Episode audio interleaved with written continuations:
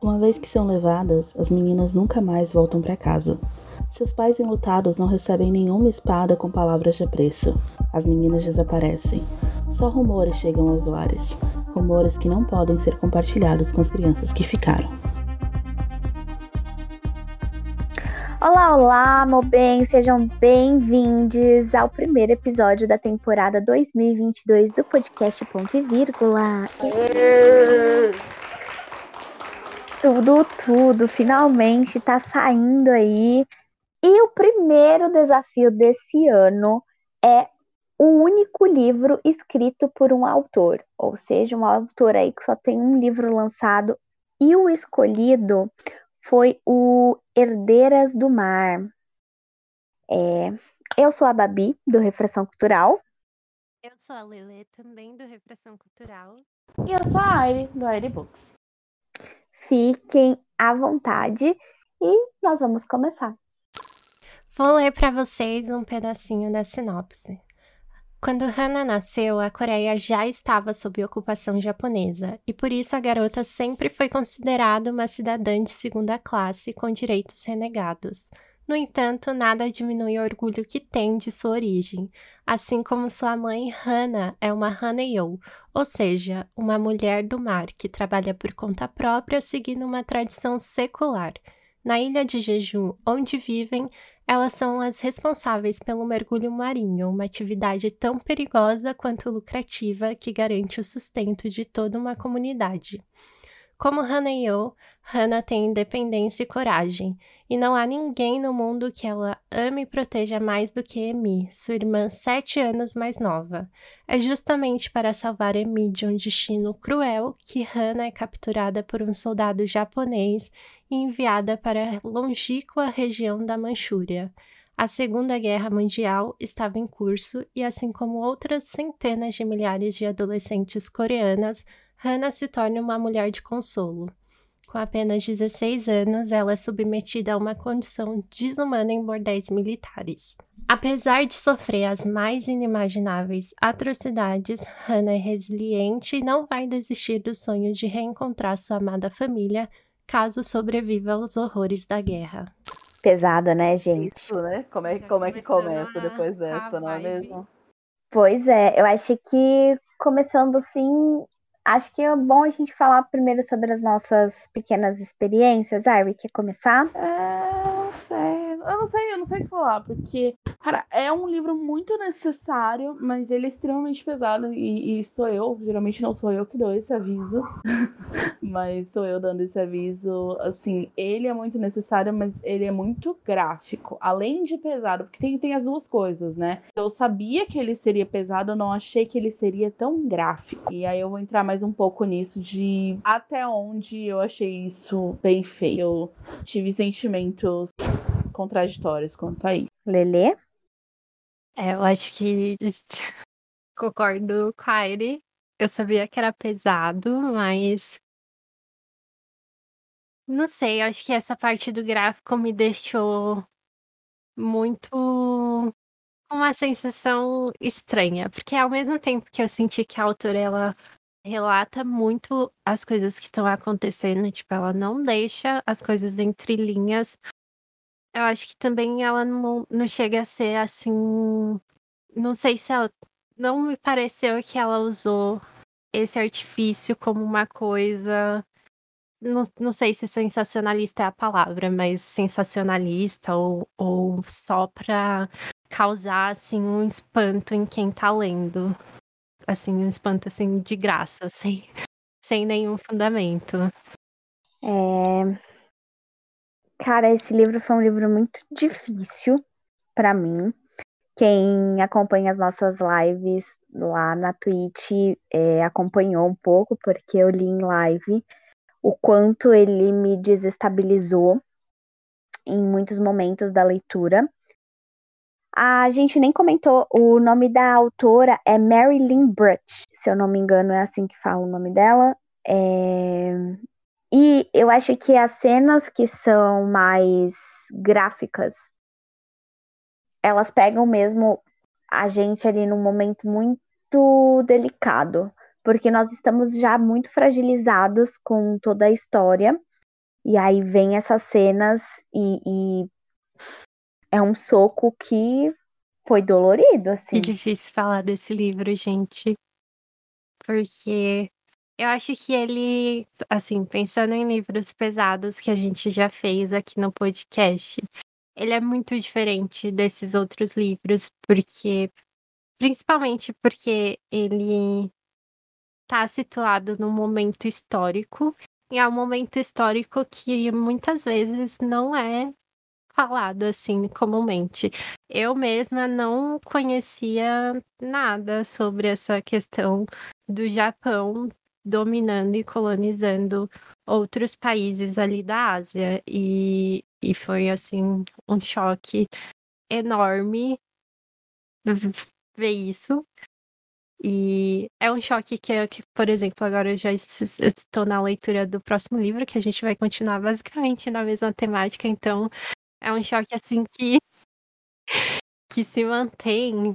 Eu acho que é, que agora que eu tô lendo esse outro livro, eu fico fazendo esses paralelos, eu fico, gente, como que fala um pouco, né, da, da questão da, da mulher nesse período de guerra, né? O que a gente vê no. Tanto nos livros de história quanto em filmes, não, não tem esse olhar, e eu acho que é muito chocante ver isso, como num momento terrível, a gente é ainda mais assim, as mulheres estão numa posição ainda mais fragilizadas. É, eu achei uma coisa interessante que esse livro levanta, que a gente fala muito sobre como a situação faz as coisas quando a gente tá falando da guerra em si, né? Ah, ter que matar outro e não sei o que, a pessoa se transforma. Mas eu achei interessante desse livro de trazer que, cara, eram todos os soldados que usavam esses lugares, que aproveitavam dessas meninas que tinham sido sequestradas da família, até os, fazendo aspas aqui com a mão, tá? Os mais bonzinhos, os que davam presentes, que agradeciam, que, enfim, é, pra gente ver que não é ah, só aquele cara que é psicopata, que é doente, que faz isso. Não é. Dependendo da situação que você tá, isso é tão normalizado que não para pra pensar no que realmente tá fazendo. E, e é isso que a gente fala muito sobre coisas que são culturais. Porque se você tá num ambiente que aquilo é normal, como, como você levanta e fala, cara, isso aqui não tá certo. Eu achei interessante ela trazer isso de que era todo mundo, não era um ou outro. É, muitas vezes fica aquela ideia é, de que abusos ocorriam em guerra quando, sei lá, entrava numa cidade, numa vila e fica aquela coisa de só os soldados muito maus, os mais bárbaros e não sei o que que faziam isso. Não, era um bordel que tinha na perto do quartel, que eles iam lá mesmo quando não estavam em combate. Então, essa ideia de que é um ou outro, é uma situação específica, não, não é. Não é. Não é um homem específico, não é uma situação específica, não. Porque dando a liberdade, isso vai se tornar comum. Acho que não, a palavra não seria nem liberdade, mas o, o caminhar das coisas é muito o que você falou no começo. É acho que esse livro mostra como algumas questões são culturais, né? A liberdade que eu quis dizer no sentido de não ser uma coisa julgada, não ser uma coisa condenada. Sim. E, e acho que é, é muito triste ver isso acontecendo, gente. É, acho que vai ser uma das resenhas mais difíceis de fazer, do, das, dos debates mais difíceis de fazer aqui. Vai ter vários, não sei. O livro é, é bom, mas te deixa com, com essa sensação. Não, não sei o, que comentar sobre. Acho interessante também desse livro, e fazendo um link. É, Lele estava comentando na, na live é, que nós temos um time muito interessante para livros, muito curiosos, pra, muito curioso para livros, né? É, quando nós gravamos o episódio do Ódio que Você Semeia, foi na mesma época que nos Estados Unidos estouraram as manifestações do Black Lives Matter. É, e, e a gente parece que tem um time, né? Esse livro ele vai falar sobre guerra. E uma característica desse livro que é muito interessante é como aconteceram na vida real e elas aconteceram muito recentemente. Sabe? Não faz muito tempo. A gente olha para trás e você vai poder vai falar: "Ah, faz 70 anos". 70 anos não é muito tempo. Em, se, a, se, a, gente olha em perspectiva histórica, sabe? É, eu lembro eu crescer ouvindo meu avô falar sobre a guerra que ele foi lutar tal, e viu. Então você pensa que é uma geração que está sendo impactada com a guerra. E o que nós estamos vendo aí na Rússia e essa, essas tensões é, militares que estamos vendo no mundo hoje, elas são ainda consequências dessas guerras, elas são ainda consequências desse movimento universal. E o livro traz muito isso, porque ele é contado em dois é, períodos históricos, em 1943, quando está rolando a guerra, e em 2011, que foi um marco muito, muito grande ali para a Coreia, que na parte com spoilers a gente pode abordar um pouco mais, mas para a história da Coreia, 2011 foi um, um ponto muito chave. E enfim, esse livro ele traz esse esse background, ele traz essa essa coisa de não, não é, não foi só 70 anos atrás e, e foi, faz muito tempo, não faz, as pessoas ainda estão vivendo os traumas, as pessoas ainda se lembram do que aconteceu, sabe? Elas ainda estão lidando com as consequências daquelas daquele período.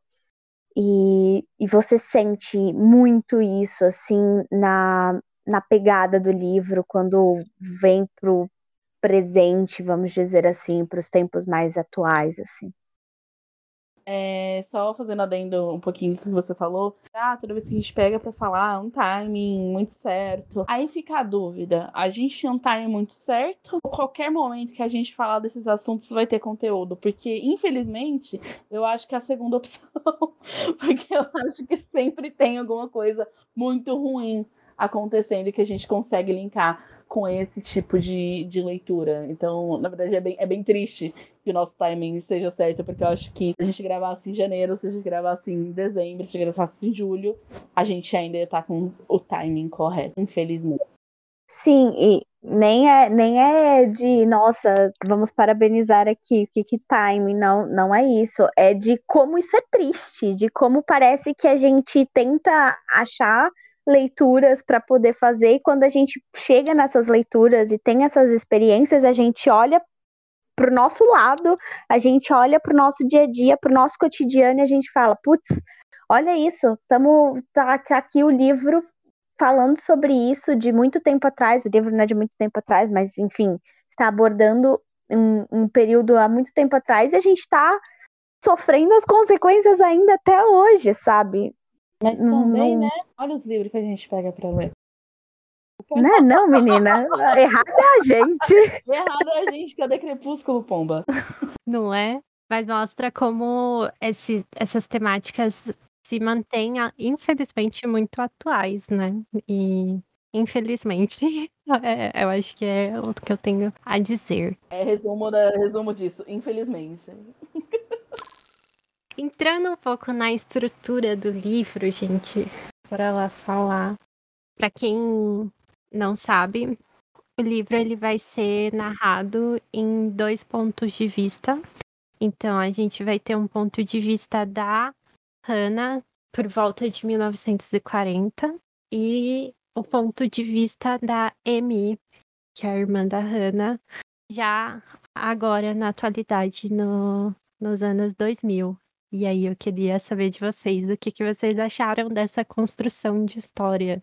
Cara, eu gostei. Eu, eu ia comentar disso, porque. Eu ia comentar em outra coisa, mas dá pra linkar tudo aqui e fazer a farofinha. É porque a Bárbara comentou: ah, a gente vê os, os impactos da guerra ainda e tal. E assim, no começo, eu confesso, não vou mentir, não, não minto aqui, eu, eu me exponho. Eu me irritei um pouco com a Amy no começo da, da história dela, porque eu falava, mano, não foi você que sofreu pra você tá aí do jeito que você tá, né? Fingindo que nada aconteceu e tudo mais mais e não lidando e enfim. E aí, aos poucos você vai vendo que não sai uma pessoa ilesa num cenário de guerra. Mesmo quem saiu ok, mil aspas aqui de novo, não tá ok. Você passou por várias coisas, você viu várias pessoas morrerem, você passou por medo, passou por, por fome, por precisão, por uh, fazer coisas obrigada. Eu não vou entrar muito nisso. E então, assim, até quem quem sobreviveu é, saiu mal.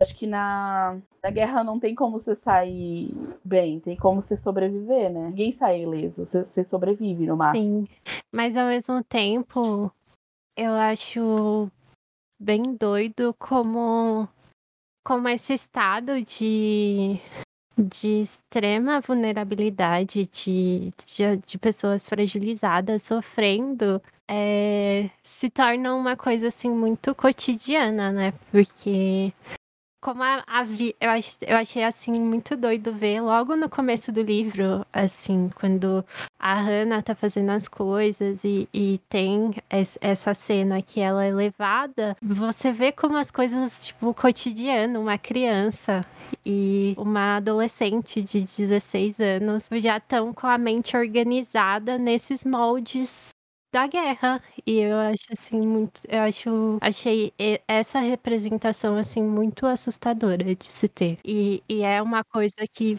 volta em outros momentos do livro. E eu achei uma conclusão muito boa nesse sentido de quanto tá acontecendo, você não tem espaço para questionar aquilo. Você não tem espaço para, nossa, eu deveria estar tá tendo essa conversa com minha filha de 9 anos, com minha filha de 16 anos. Eu deveria estar tá passando por isso aqui? Não, não deveria. E, e se você para para pensar, você fica doido. Então, fica essa coisa de durante, não, não é, não é um momento de cura, é um momento de tentar não morrer. É um momento de fazer o melhor para não morrer. E aí depois depois você consegue olhar para trás e tentar entender aquilo que aconteceu com você e com outras pessoas. E nem sempre você consegue tocar, né, nesse nesse pensamento, não consegue elaborar esse sentimento. Tem várias passagens em que a gente vê que é um sentimento que você não consegue elaborar, que, que você não consegue elaborar, algumas pessoas, né? Não conseguem elaborar, elas não conseguem, elas meio que, que só fingem que já foi, acabou, ou então elas só não tocam no assunto para poder não ter que lidar com isso. E a Amy é um, um, personagem muito interessante na construção dela, porque querendo ou não, a Amy ela cresceu no período de guerra, né? Ela nasceu, já tinha a ocupação do Japão ali, a guerra sino, a, a guerra a, a guerra sino-japonesa já estava acontecendo, e então já tem a ocupação japonesa na Coreia e, e, você já sente isso. A Amy já cresceu nesse, nesse período, ela já, já tem essa noção o tempo todo, sabe?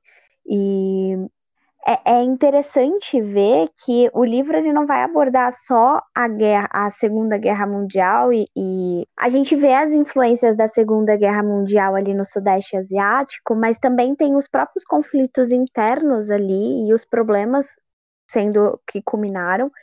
E cada geração que é apresentada nesse livro, ela tem um, uma questão, né?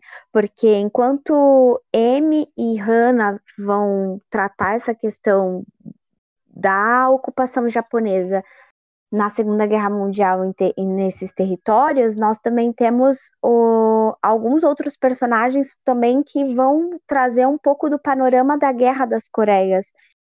E, e é, é isso que a Ari falou, sabe? Ninguém sai ileso em momento nenhum, seja uma guerra mundial ou seja um conflito civil, um conflito mais interno. Eu acho que se sai pior que o conflito civil. Acho que eles chegam até a comentar no livro de que é, é, era pior você não poder confiar no seu vizinho, não saber se o, seu colega ele ia te entregar ou ele ia te matar ou alguma coisa assim, do que uma guerra que é travada em campo de batalha. É, porque num campo de batalha, você sabe quem você conhece, entre muitas aspas, é claro, quem é o seu inimigo. Mas dentro de uma guerra civil, você olha para a pessoa que todo dia você dá bom dia, que você que o seu filho vai na escola junto com o filho daquela pessoa e aquela pessoa chega e te entrega e por, por qualquer motivo, sabe? É angustiante esse livro. Ele te deixa angustiado do início ao fim, sabe? E nem quando você chega ao fim que você fala, vou respirar, você não respira com um respiro de é, acabou. Não. Nesse final depois porque eu tenho um negócio com esse respiro, na verdade. É, é um respiro meio de caraca. E eu terminei esse livro durante uma live lá na Twitch. E o sentimento, quando eu terminei, é o sentimento que eu tenho toda vez que eu revisito na memória a experiência da leitura, que é não tem para onde correr, não, não tem esperança, sabe? Não, não é um livro que te, que te dá esperança, não é um livro que você lê e você fala assim, as coisas se acertaram. Não, as coisas não se acertaram, vide o que vivemos todos os dias, mas é isso, e esse livro ele vai ser taxativo nessa questão. As coisas não se acertaram. As pessoas sobrevivem, as pessoas tentam lidar e encontram maneiras de lidar ou simplesmente não lidam e seguem o baile, sabe? É, mas em resumo é isso, sabe? A, a, guerra não é um momento de cura, é um momento de sobreviver. Então, por muitas vezes tem que deixar é, essa dor de lado, essas coisas de lado, tentar não encarar, tentar não pensar nisso para poder passar. Vou comentar um pouco disso mais na parte com spoilers sobre as coisas em que ela, que ela não lidou, que eu acho interessante, né? Bacana não é nada, não tem nada bacana nesse livro, gente. É, eu até fiz uma anotação aqui de, de falar sobre essa, essa coisa de crescer em guerra, eu fiz uma anotação assim: as gerações que cresceram em guerras e elas não conseguem ter noção do que é viver sem conflito, porque a, a própria Amy, ela chega em algum momento a, a trazer essa coisa de ela não sabe o que é estar tá calmo, ela não sabe o que é estar. Tá, não que as coisas estejam super certas e nossa, olha, superamos tudo isso, não é isso, mas é que não ela não está em vigilância o tempo todo, ela não tem que, ela não tem um toque de recolher, não tem uma pessoa, não tem ameaça onde ela acha que ela vai botar o pé e vai, não é da, daquela forma, e ela não consegue viver com isso, ela acha estranho, ela fica, não é assim, sabe? Eu não senti que foi.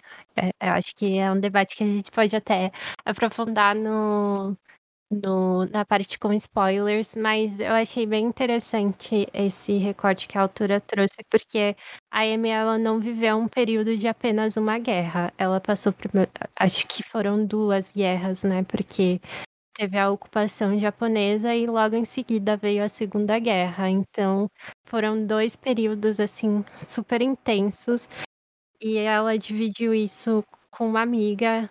Mais para frente no livro a gente descobre algumas coisas sobre a trajetória da Amy, que eu acho que que é muito isso, tipo, é uma coisa que não dá pra, tipo, simplesmente apagar da trajetória dela. E é uma coisa que, querendo ou não, ela trouxe. Tipo, ela continua vivendo com aquilo nos dias atuais, por mais que não tenha um conflito externo, sabe? Então, não é uma coisa que você simplesmente consegue é, lidar. Não, com certeza. Eu tenho, eu até anotei uma passagem que eu acho interessante, que é, ela fala assim: as pessoas hoje em dia parecem satisfeitas em buscar felicidade na vida. Isso é algo que a sua geração nunca compreendeu, que a felicidade é um direito básico humano, mas agora passou a ser uma possibilidade. Sabe, tipo, as pessoas estão indo ali querer ser feliz. Em... Naquela época, as pessoas só estavam tentando não morrer, sabe? Sim, mas eu acho que na, no caso da Amy, eu vou guardar esse comentário para depois. Tem outra questão que, que não é só o contexto para fora, mas foi tipo o que a guerra trouxe para a vida pessoal dela, uhum. para além de tudo. Uhum. Era isso que eu tô segurando para comentar na com spoiler também. Acho que outro, outro debate legal que o livro vai trazer é uma questão como como aqueles, como aqueles que sobreviveram à guerra, eles precisam seguir. E como eles lidam com a culpa de ter que seguir, sabe?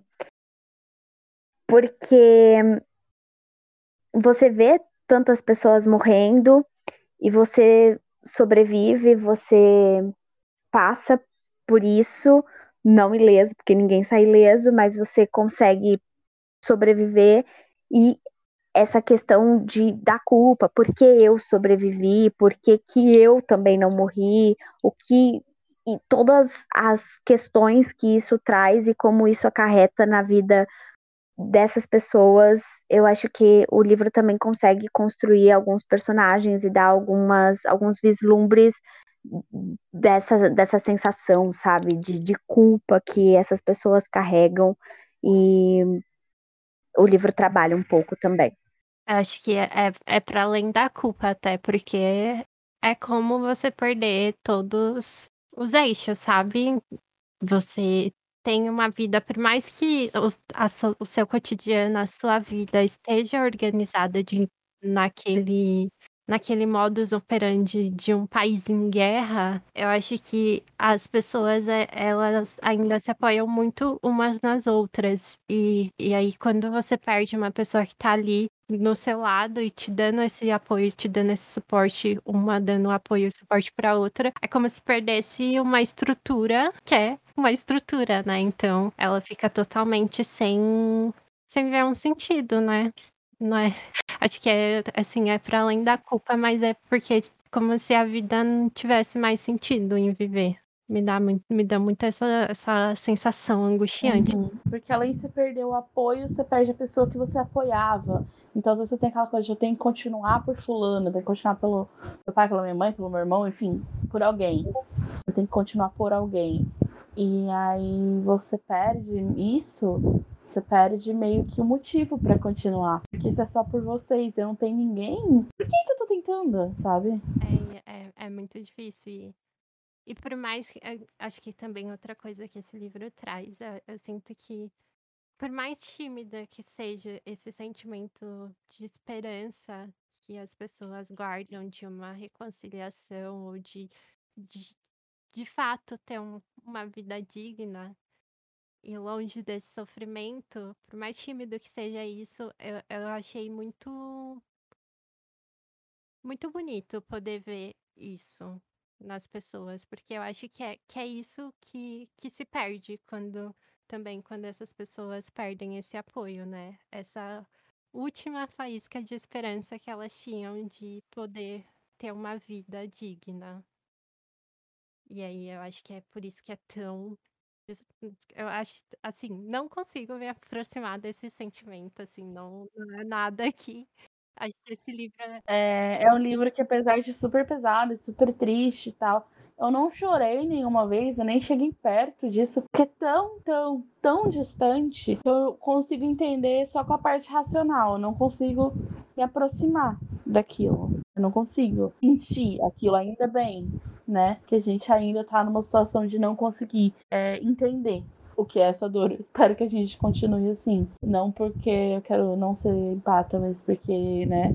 Para você entender, você tem que passar. E eu não acho que, que ninguém queira entender esse sentimento. Então, assim, eu, eu, entendo a profundidade do livro, eu entendo a importância do livro, mas ele não consegue chegar tanto, porque não tem, não tem aquela base comum, né? Não, é outro mundo, é, é, é outro viver completamente diferente. Eu chorei, eu me debulhei em lágrimas, eu quase não conseguia falar, eu, eu, eu senti, senti muito, esse livro é triste, e se vocês concordarem, podemos abrir a parte com Antes spoilers. Eu quero falar uma coisa. É, apesar do livro ter uma importância absurda, não estou discutindo a história, a importância dele, mas eu preciso falar que ele dá umas escorregadinhas na escrita, sim, e tinha umas coisinhas bem repetitivas, e, e isso me incomodou.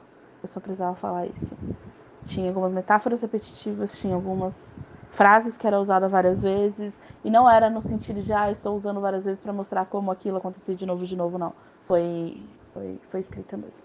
Só queria tirar isso do meu coração antes de continuar. Porque às vezes eu acho que a gente não pode criticar a escrita do livro, que tem uma mensagem importante e eu preciso. Pode, pode criticar. Eu tava tão impactada que eu nem prestei atenção nisso. Me, me desculpe, pessoal. Pois é, então você fala, a pessoa fica, meu Deus, você não tá prestando atenção no que ele tava dizendo, estava. No conteúdo e na forma. Então teve. Estava tão prestando atenção que eu notei, né? Sim, teve algumas coisinhas assim de escrita mesmo que eu acho que passou exatamente por causa disso. Eu acho que é difícil as pessoas comentarem alguma coisa ou mexer em um texto é, dessa importância, é, com esse conteúdo. Você fica meio. Eu não vou relar nisso aqui, mas eu acho que, que é importante ainda assim. É, era só isso, mas agora a gente pode ir para os spoilers. Então é isso, por sua conta em risco, a partir deste momento nós temos spoilers. Não esqueçam que se interessou pelo livro, aqui na descrição do episódio tem um link que você pode comprar, adquirir o seu livro pela Amazon e você apoia o projeto, ok? Então é isso. Bora pro spoiler. É, vou começar falando o negócio da Amy que eu queria falar antes e não consegui, mas é, essa questão de ter que segurar algumas coisas para sobreviver e para fazer outras pessoas sobreviverem também, porque ela passou a vida inteira sem contar para os filhos que o marido dela era um policial e obrigou ela a casar com ele. E eu acho que, que isso ela não fez. Ela falou, ah, eu tinha vergonha, eu tinha não sei o quê. Mas acho que ela não fez só por isso. Ela fez também para não traumatizar os filhos, para eles poderem crescer com, com esperança, com uma ideia de, de um mundo melhor, uma ideia de um mundo em que o pai deles não fez isso com a mãe deles. Então eu acho que ela segurou muita coisa ali, não só porque ela não conseguia ter contato com o passado dela, mas teve muita coisa que ela não tinha contato para os filhos não terem. Eu acho que era um ponto muito doloroso. E, e, e já, assim, já que tá perto, assim, do, da, da gravação. É... Eu acho que esse trecho que ela fala sobre felicidade é exatamente sobre isso. Tipo, como que ela conseguiria ser feliz? Porque por mais que a guerra tivesse passado, temos que entender que a Coreia, Coreia é uma sociedade, assim, extremamente machista, né? Tem, tipo, alguns padrões sociais lá que, que é bem, pelo menos pra gente Aqui, e claro, não é um- uma característica só de lá, outros países também têm, mas pra gente aqui, em 2022, ver essas coisas é bem distante. E aí ela não poderia se separar do, do marido. E ela ficou carregando a pessoa que mais machucou ela a vida toda. E, e eu acho que, que esse arco de redenção dela eu achei que demorou, mas, mas foi assim, até singelo até certo ponto. Sim. Isso reforça aquilo que eu falei lá no começo, e que são todas as pessoas, né? Porque assim, o marido dela foi quem meio que salvou ela lá, quando ela tava congelada, não salvou, né? Mas enfim, ele foi quem foi falar com ela com delicadeza e com não sei o quê. Ele era um bom pai para os filhos, mas ele obrigou ela a casar com ele. Ele foi o responsável pela morte da mãe dela. Então aquela coisa não não é só as pessoas que sentem prazer com a dor dos outros que faziam esse tipo de coisa. Era todo mundo. E assim, querendo ou não, eles acreditavam que era legítimo fazer isso, sabe? Não é que. Ah, não, sabe? E agora, é, usando uma comparação que na época era exatamente isso, sabe? Os nazistas que achavam que eles tinham mesmo que limpar toda a humanidade e deixar uma raça pura ali para eles. Então, eles acreditavam realmente que eles eram superiores e que essas mulheres estavam ali para servir eles e que eles podiam ir lá e pegar e acabou. E, e é isso, sabe? Porque ele estava ajudando ela, né? Ele estava pegando ela para ser mulher dele, que era policial, que tinha um, um respeito e que ela ia tá ok de vida, tipo, você, me, você me deve obrigado, né? No leito de morte ele falou, ah, do meu jeito eu te amei, maluco, que? Mas assim, na cabeça dele realmente era isso. Sim. Eu acho que esse debate é um debate que a gente vai conseguir aprofundar muito no próximo, no próximo episódio, que Vamos deixar pra ele. Mas é é realmente muito doido, assim, olhando as em em comparação, eu acho que não é nem só os nazistas, eh, parece que tem um espírito que eu não eu não sei mais se se como isso ocorre, né, mas parecia que havia um espírito, assim, que as pessoas encarnavam a essas esses ideais pra guerra e e e levavam aquilo como verdade única, sabe, inquestionável. E e é muito bizarro ver isso. Porque assim, vou tentar resumir bem rápido. É, quando você tem que fazer uma coisa muito horrível, psicologicamente falando, tá? Eu fiz uma aula de psicologia de guerra, então eu vi muito isso em texto, né? Na vida eu não vi, não. Mas enfim, é, quando você tem que fazer essa coisa horrível, você tem que matar outra pessoa, tem... enfim, todas as barbaridades que você vê na guerra, você tem uma coisa, a gente se acha bom. Todo mundo se acha bom. O cidadão de bem se acha bom. Todo mundo acha que ele é a pessoa correta. E você não consegue perder isso. É uma desestruturação muito grande psicologicamente você não ser bom. E você precisa de uma justificativa para aquilo. Então você vai engolir qualquer justificativa que cubra esse sentimento de eu tô errado. Eu matei gente inocente. Eu fiz horrores com pessoas inocentes. Então você precisa cobrir isso com qualquer justificativa que você tenha. E você cobre. Só que você não consegue retirar isso depois. Porque para você retirar, você tem que assumir que tudo aquilo que você fez não deveria ter sido feito. Então a pessoa, quando ela vai pra guerra, ela entra no, no, no, estado de crença em qualquer coisa que vá ajudar ela a fazer aquilo sem remorso, mas o resto da vida dela inteira vai estar tá sendo guiado por aqueles, aquel, aquelas crenças, né? Então não tem, não tem como voltar atrás.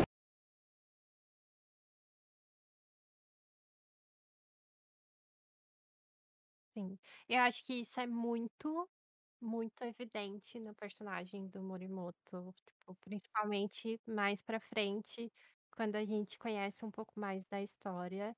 A gente não detalhou anteriormente, mas o Morimoto é o soldado que sequestra a Hana e, e ele cria uma relação totalmente quase que doentia com ela. Assim. Quase não, totalmente doentia. E, e é muito horrível acompanhar isso ao longo da história.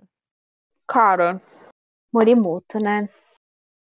É um pouco difícil entrar nesse personagem ou relembrar a trajetória ali da, da Hannah com relação a esse personagem, porque eu não consigo definir nada além de doentio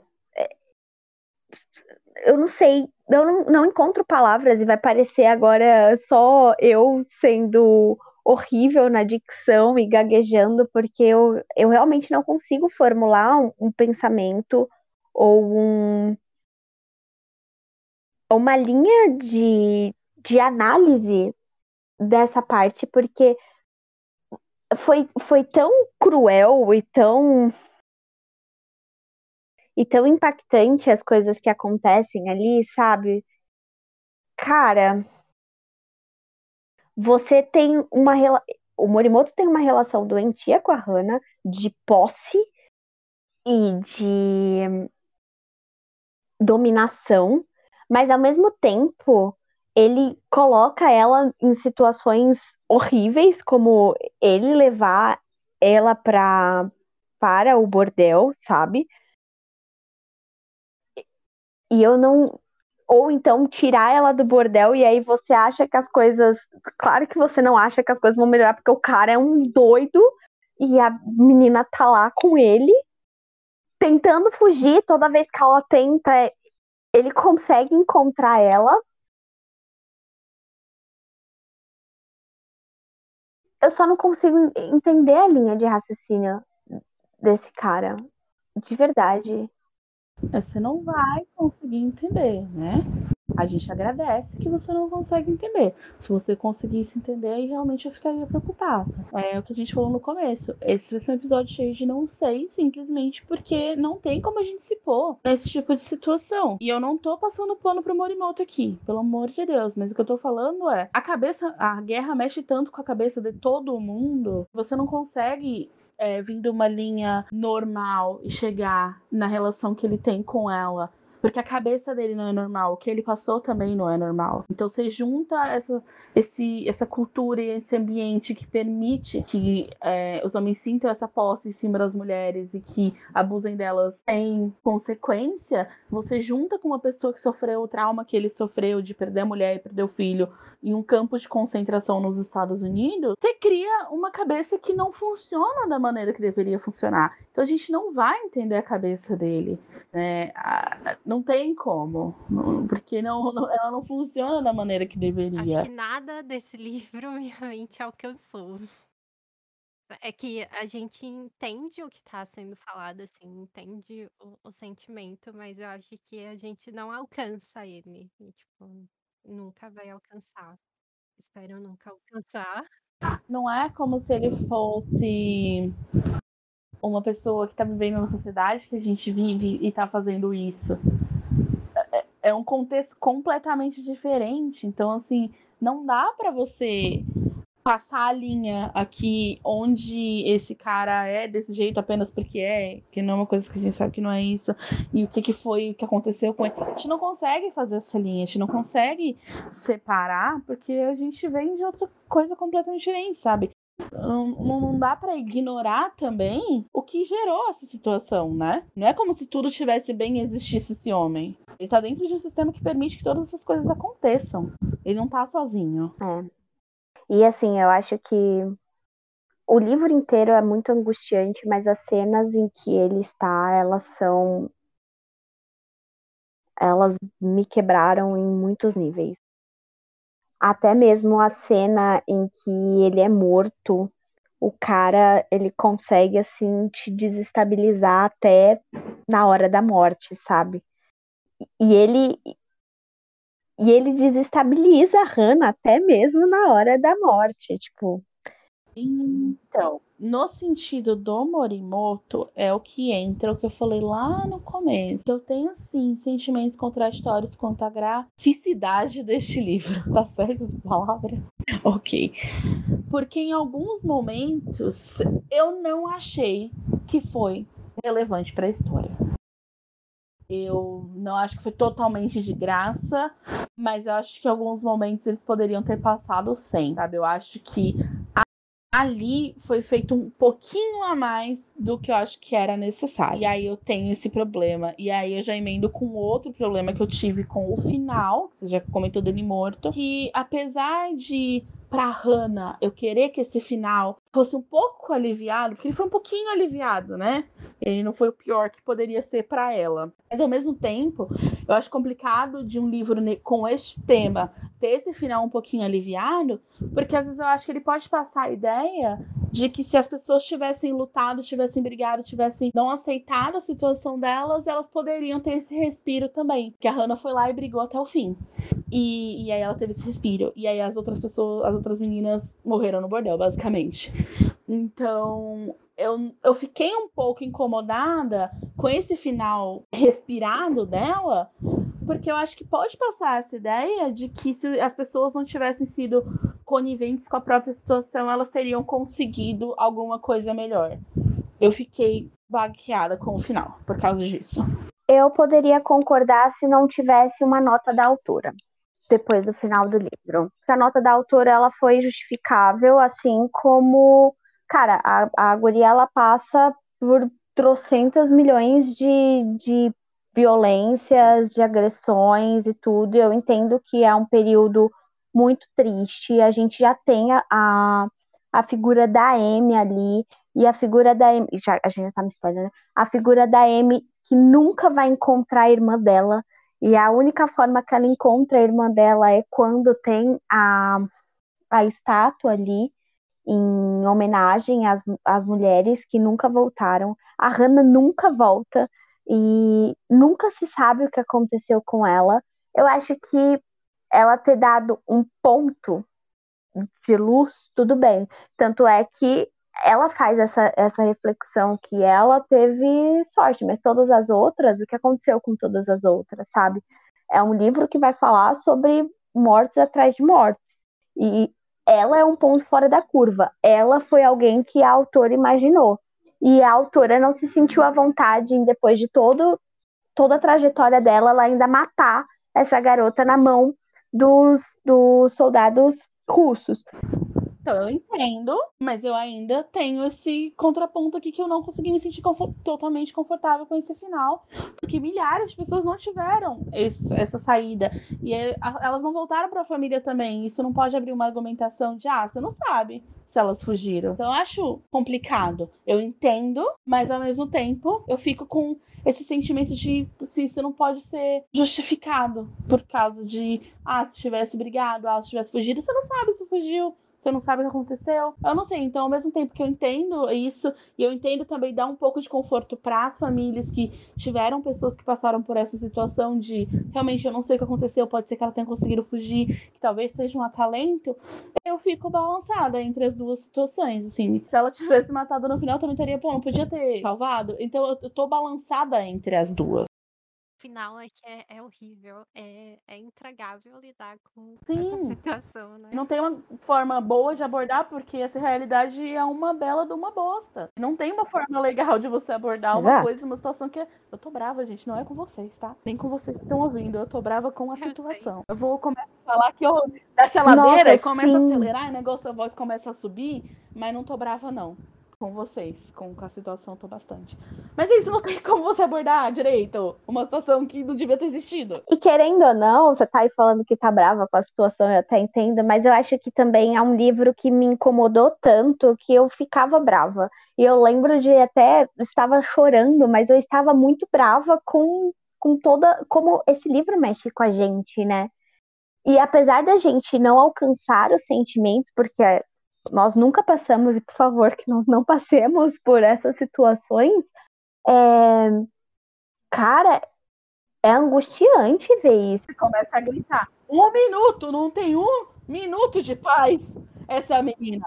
Um, não tem, exatamente. Cara, te, quer, tem uma. Se pegar o VOD da, da live, tem a, a parte que ela tá fugindo e ela começa a ouvir os sons de cavalo, e quando ela olha para trás, é o Morimoto atrás dela. Mano, eu tava tão indignada nessa parte, eu fiquei tão indignada que eu, eu jogo assim, ó, o Kindle, eu falo, não, não vou ler. Mas que. Eu caso aqui o Kindle nessa parte também. E eu juro que eu tive que passar umas páginas e dar um spoiler para mim mesma. Porque na hora que ela pensa em matar o Morimoto na Mongólia, eu tinha certeza, eu tinha certeza que ela ia matar o Otan. Tinha certeza. Eu tinha certeza que ela ia errar. Quem é que tava dormindo? Eu tinha certeza. E aí eu comecei a ficar agoniada. Porque eu fiquei agoniada, porque eu fiquei, gente, a autora tá escrevendo. Ela pode imaginar qualquer história, porque ela tá imaginando que o soldado encontra ela. Qual a possibilidade, gente? Qual a chance? Qual a chance dela fugir de um soldado que conhece o terreno, né? Na verdade. Na verdade, ela, infelizmente, ela estava correta. Ela a pé, sem saber para onde está indo, um soldado de cavalo com esse terreno. Mas as chances da Hannah. Um ponto que eu queria trazer, e infelizmente não dá para trazer na parte sem spoilers isso, é... porque lembrando, esse também é um romance histórico, né? Que vai ter um pano de fundo aí de uma de uma, um período histórico da, da humanidade. E é, é muito interessante que ele, ela, esse livro ele trabalha muito bem a, a realidade e a geopolítica e também todo o contexto político e histórico na Coreia, que é as caminhadas de quarta-feira, que a Amy participa. Essas caminhadas, elas realmente existiram. Elas são manifestações em que as mulheres exigem que o Japão é, assuma os crimes de guerra cometidos durante a Segunda Guerra Mundial na Coreia, porque esses crimes nunca foram assumidos, sabe? Eles nunca foram. É... Ai, gente, desculpa. Eles a Alemanha, por exemplo, ela assumiu o, os crimes de guerra cometidos contra os judeus e tem todo, toda essa questão, mas o Japão nunca assumiu os crimes de guerra que ele cometeu tanto na Manchúria, quanto na China, quanto na Coreia. É, e aí eu queria trazer, né, esse, esse, essa base de que o primeiro relato de mulheres de consolo foi lá em 1991, voltando a dizer que a coisa é muito recente, sabe? Tem 30 anos. E foi pela coreana Kim Han-sun. É... Essas mulheres elas foram ouvidas e elas só foram ouvidas e legitimadas quando uma holandesa chamada Jeff se pronunciou numa audiência pública sobre os crimes de guerra do Japão em 1992. Ou seja, essa mulher coreana, ela se pronunciou, ela não foi ouvida, ela só foi legitimada quando uma holandesa que sofreu a mesma, a mesma agressão ela levantou voz e, e falou sobre, sabe? Então, existe essas caminhadas. E por que que eu falei que 2011 é um, é um período muito, muito importante ali na Coreia? Porque em 2011, muito interessante falar, de, de comentar isso agora, em 2011 foi levantado um monumento em homenagem é um memorial, na verdade, não é uma homenagem, né? Um memorial a todas as mulheres de consolo que não foram que não voltaram para casa e tudo. Eles são chamados de Monumento da Paz. Eles são vários espalhados por vários lugares na Coreia. E o livro ele vai retratar quando o primeiro monumento foi levantado na Coreia e ele foi levantado em frente à embaixada do Japão lá na Coreia. E isso rolou um, um bafafá na época lá na político lá na Coreia, que na, eu estava lendo o livro e eu fui tem um relato sobre isso, né, no próprio livro e eu fui pesquisar. Tem várias notícias de matérias de jornais e tudo falando sobre como houve tensões entre a a Coreia e o Japão depois que esse movimento foi levantado, porque os japoneses acharam que foi uma afronta isso ter sido levantado, porque a Coreia tentou um acordo ali com o Japão. O Japão meio que falou assim: tá bom, tá bom, a gente, a gente sabe que a gente zoou o rolê, mas vamos esquecer isso, vamos superar isso. Só que as vítimas, né, não foram é, ouvidas nesse acordo, digamos assim, que a Coreia tentou fazer com o Japão, e elas começaram a exigir que não, que elas não queriam o tipo de acordo que estava sendo é, que estava sendo negociado. Então, rolou aí uma bela de uma tensão, e até hoje o clima é bem tenso entre a Coreia e o Japão, porque as mulheres ainda fazem as manifestações e elas querem aí que esses crimes sejam sejam assumidos, mas enfim. Eu queria muito trazer esse esse background um pouquinho para a parte sem spoilers, mas não dá, porque se, se fizer isso. Enfim, é isso. É muito bom. Eu acho que é muito bem trabalhado, assim, a, a parte histórica do livro, sabe? E todo o pano de fundo que ela dá você joga algumas coisas na, na internet, você encontra mesmo as referências e o que aconteceu. Eu gostei muito de como ela trabalhou isso. Tem mais algum ponto? Eu ia falar que eu achei interessante que, como a Aba falou, ao final a autora tem que dar uma nota com mais informações sobre esse período. E assim, só para a gente ter noção, é, como eu falei inicialmente, eu não sabia nada sobre isso, Nem nem sabia sobre essa questão da ocupação japonesa. E aí ela fala nessa nota, é a primeira frase da nota, ela fala: alguns historiadores acreditam que entre 50 mil e 200 mil mulheres coreanas foram sequestradas, enganadas ou vendidas como escravas sexuais para o uso dos militares japoneses. E é, tipo, muito bizarro esse número aí tão gigante. E se a gente for pensar, ele é ainda mais absurdo, porque hoje o, o mundo é muito mais populoso, né, do que naquela época. E, e não se fala sobre isso, não se fala, sabe? Não, tipo, não vejo as pessoas conversando sobre. E é, eu acho que a importância desse livro é de abrir os caminhos para esse debate. É, o que eu tinha comentado lá no último episódio da, da temporada passada, com a Tituba mesmo, de como certos fatos históricos muito conhecidos, que têm notoriedade né, mundial, a gente não, não conhece algumas histórias, sabe? Aliás, eu vou aproveitar esse podcast para poder é, indicar também um outro livro. É da firma? É da firma, mas eu acho importante indicar um outro livro também, que conforme, assim, tal qual.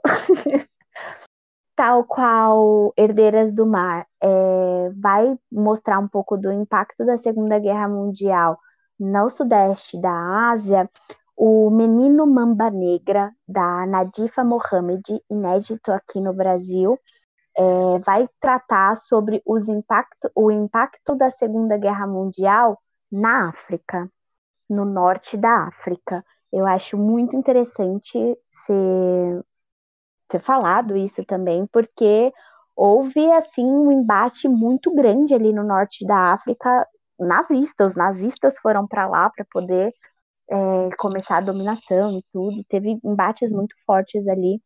E a gente sabe nada, né? Quase nada.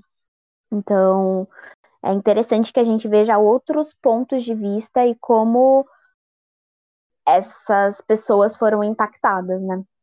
A gente consiga cada vez mais sair dessa visão eurocentrada que a gente é ensinado nas escolas, infelizmente. Só é triste quando o europeu morre. E a gente tá vendo como só é triste quando o europeu morre, né? Uhum.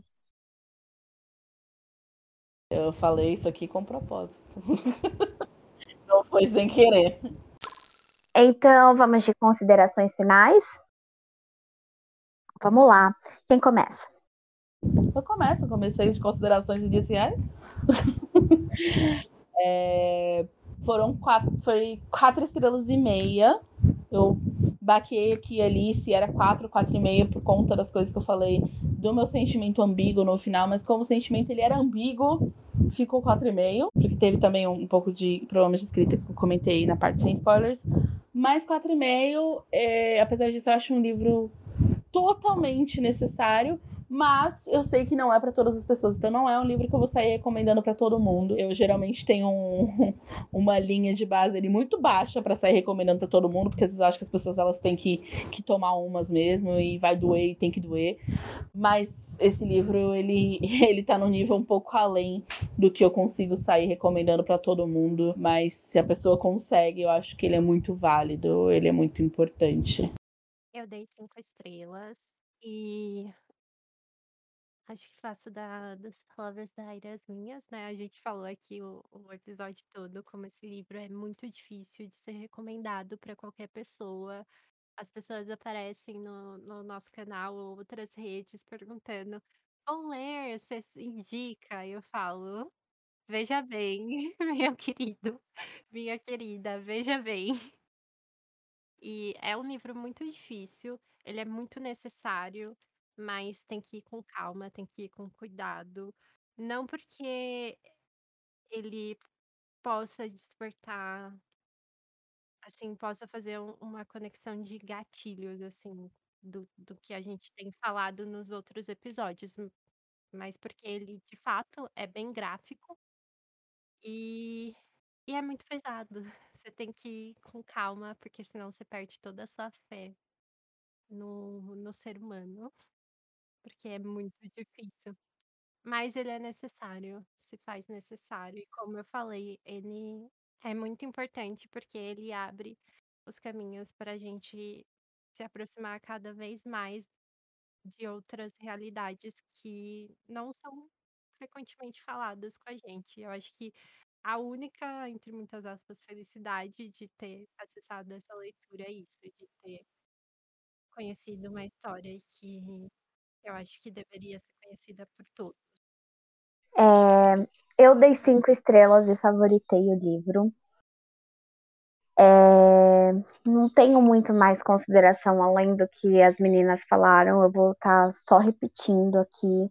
Eu acho que ele foi bem trabalhado. Como eu, eu falei na parte é, com spoilers, infelizmente não deu para falar na sem spoilers, mas como todo o pano de fundo histórico dele tem, você sente que tem uma pesquisa ali da autora muito bem feita, que ela tem é, uma preocupação muito grande em trazer a, a situação ou uma representação o mais fiel possível do que poderia ter sido este período, os, dos relatos que, que as pessoas que viveram essa época deixaram e, e falam até hoje, quem ainda tá, tá vivo para contar a história, né?